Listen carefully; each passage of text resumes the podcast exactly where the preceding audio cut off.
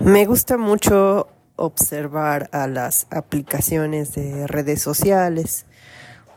Pues bueno, es como una costumbre que tengo debido a, a, mi profesión, en la que pues hacía sistemas. Entonces, siempre estoy viendo la interfase, qué hacen, con qué rapidez se cargan, eh, cómo los van modificando. Y hoy quiero hacer una observación que veo en el TikTok.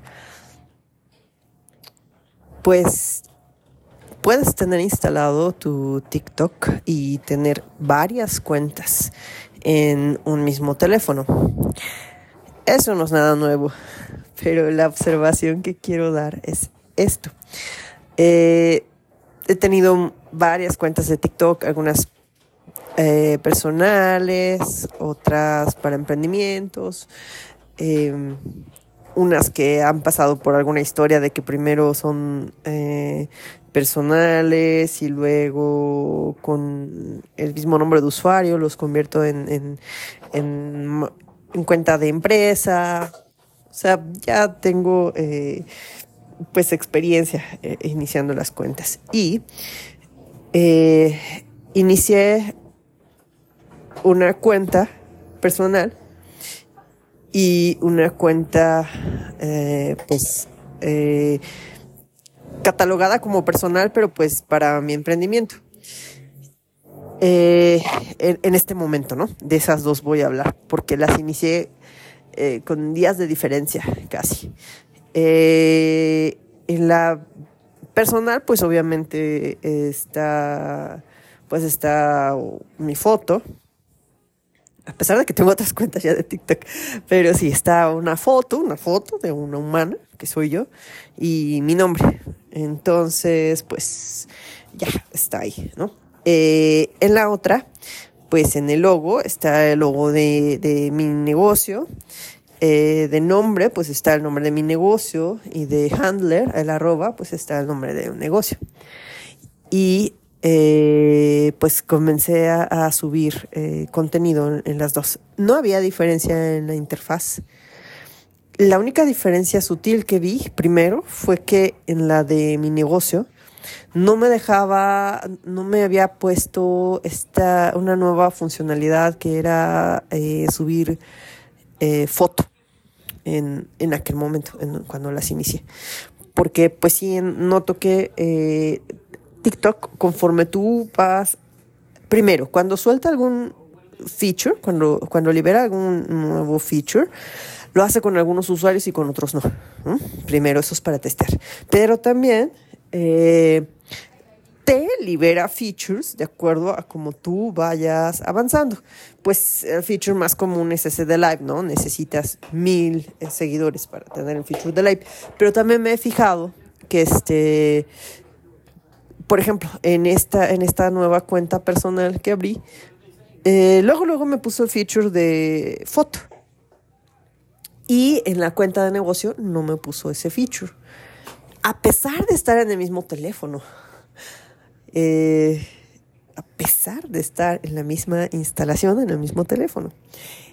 Y eh, conforme fui avanzando en, el otro, en el de mi negocio, eh, en algún momento puse en uno de los captions de, de un post eh, te invito a, inscribirte en, alguno de nuestros cursos o en otros captions será eh, pues visitarnos y tener más información en tal lugar o cosas así.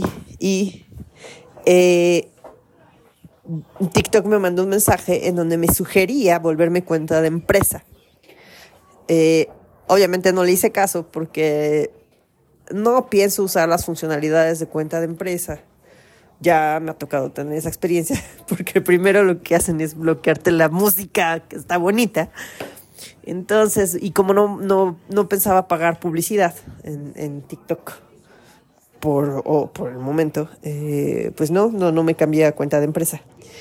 No obstante, esa, esa notificación a mí me, eh, me hizo darme cuenta que TikTok ya se había dado cuenta que era una cuenta que trataba de, promocionar este un negocio. Vaya.